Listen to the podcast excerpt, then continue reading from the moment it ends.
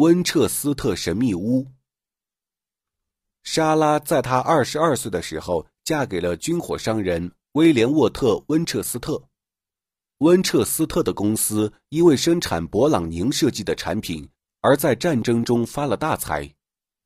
莎拉的内心一直无法安宁，因为她觉得有许多鬼魂盘桓在她的周围，并夺去她最爱的人的生命。最后，莎拉找到了一位通灵师，通灵师告诫莎拉，确实有那些在战场上阵亡的士兵的鬼魂纠缠着他的家族，想要摆脱鬼魂的骚扰，他需要建造一座神秘的屋子。约翰·摩西·勃朗宁。这位美国著名的轻武器设计师怎么也不会想到，他自己研发的枪械会引发一次世界战争。一九零零年，勃朗宁设计出第一把自动手枪 M 幺九零零。一九一四年，一个叫普林斯的枪手在萨拉热窝刺杀了菲迪南大公，由此引发了第一次世界大战。普林斯行刺的时候使用的就是 M 幺九零零式手枪，勃朗宁也不会想到，一位名叫做莎拉的陌生女人因为他的缘故一生不得安宁。故事的主人公莎拉生于康涅狄州纽海文市的一个中产之家。莎拉在年轻的时候是一位才貌双全的女孩，她受过良好的教育，会说四门外语，并且弹得一手好钢琴。一八六二年，二十二岁的莎拉经过一番选择后，与当地最大的军火商温彻斯特公司的威廉沃特温彻斯特结婚了。温彻斯特公司是与勃朗宁合作的武器制造商，因为收购了勃朗宁研发的步枪专利，温彻斯特公司也因此大发战争财。在美国南美战争中，士兵的主要武器。就是由温彻斯特公司生产的温彻斯特步枪。生活优渥的莎拉对战争没有太多的了解。结婚后，她与丈夫威廉沃特温彻斯特琴瑟和鸣，幸福美满的生活着。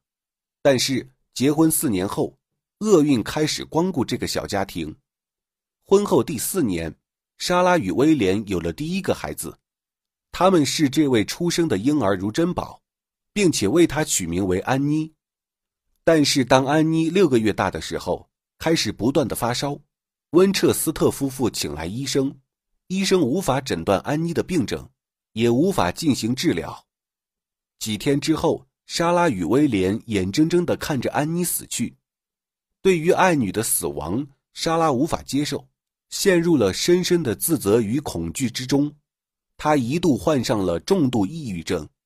认为他的身边有一些神秘的东西在烦扰着他，为此他惶惶不可终日。他无法接受女儿的离开，也无法再和温彻斯特孕育第二个孩子。这个家庭自此蒙上了一些阴影。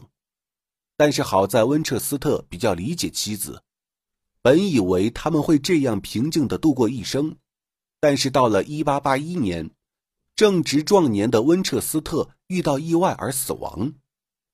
虽然丈夫为她留下了巨额遗产，但是金钱并不能够抚慰她内心的不安与痛苦。莎拉觉得她一定是受到了什么诅咒，是这些诅咒夺走他生命中最重要的两个人。在此后三年的时间里，莎拉一直被难以名状的情绪折磨着，甚至长时间的卧床不起。莎拉的家人找来医生，医生根本检查不出他患有什么样的病症。如果说非得给出一个病症，那么莎拉可能患有臆想病，而医生对此也束手无策。心病还需心药医，万般无奈下，莎拉的朋友托人找来一位通灵大师，他们希望借助这样神奇的方式，可以帮助莎拉解决她的心病。通灵师煞有介事地告诉莎拉，他之所以会遭受这样的状况，是因为他的全家受到了鬼魂的伤害，他的女儿和丈夫就是因为抵制不了鬼魂的侵扰才会死去的。莎拉被吓了一跳，他似乎为自己之前的不安找到了合适的理由。通灵师说，这些鬼魂并不是无缘无故的找上温彻斯特家族。他们都是南北战争中阵亡的士兵。这些士兵在战场上被温彻斯特公司制造的步枪打死，而成为了孤魂野鬼，所以他们把这笔账记在了温彻斯特家族的头上。莎拉向通灵师求助，要如何才能够摆脱这些鬼魂，让自己逃脱鬼魂的追杀，并且获得心灵的安宁。通灵师的回复是，他要为这些在战场上战死的人的鬼魂提供一个安魂之所。而他自己要住在一个永远不能够竣工的房子里，这样他就可以躲过鬼魂的骚扰了。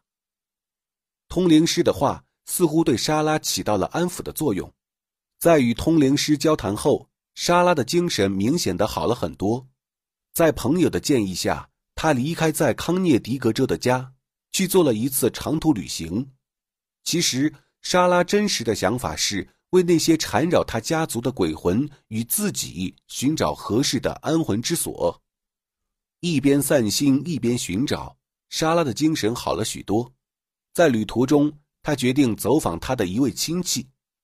莎拉在加利福尼亚州的圣塔克拉拉山谷的亲戚家附近发现了一处好地方，那是一座还没有完全建好的农庄，大而辽阔。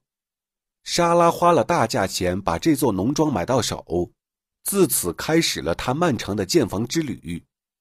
根据通灵师的要求，他需要把房子建得越怪越好，这样更有利于破解鬼魂的纠缠。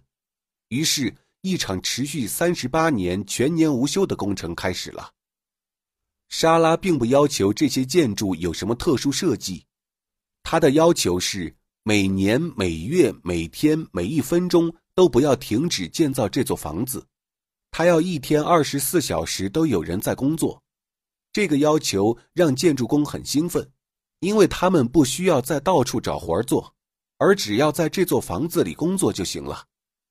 房子越建越高，面积越来越大，因为在建造的过程中，除了莎拉自己居住的房屋外。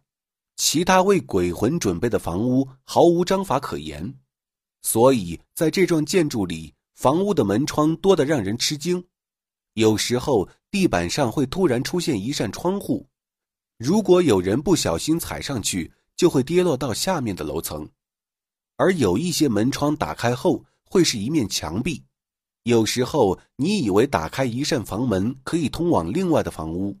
但是很可能，它通往的地方是外面的花园。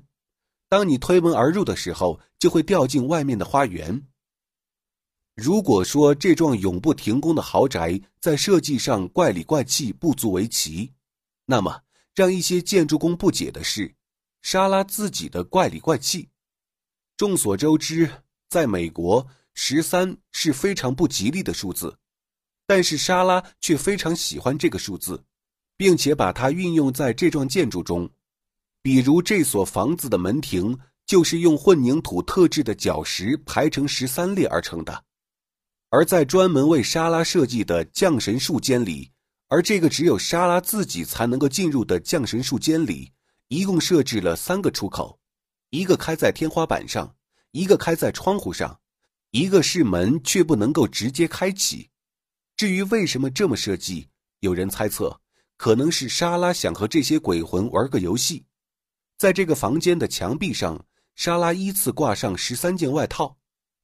据说这是莎拉专门为到访的鬼魂准备的，因为她觉得鬼魂也会感觉到冷。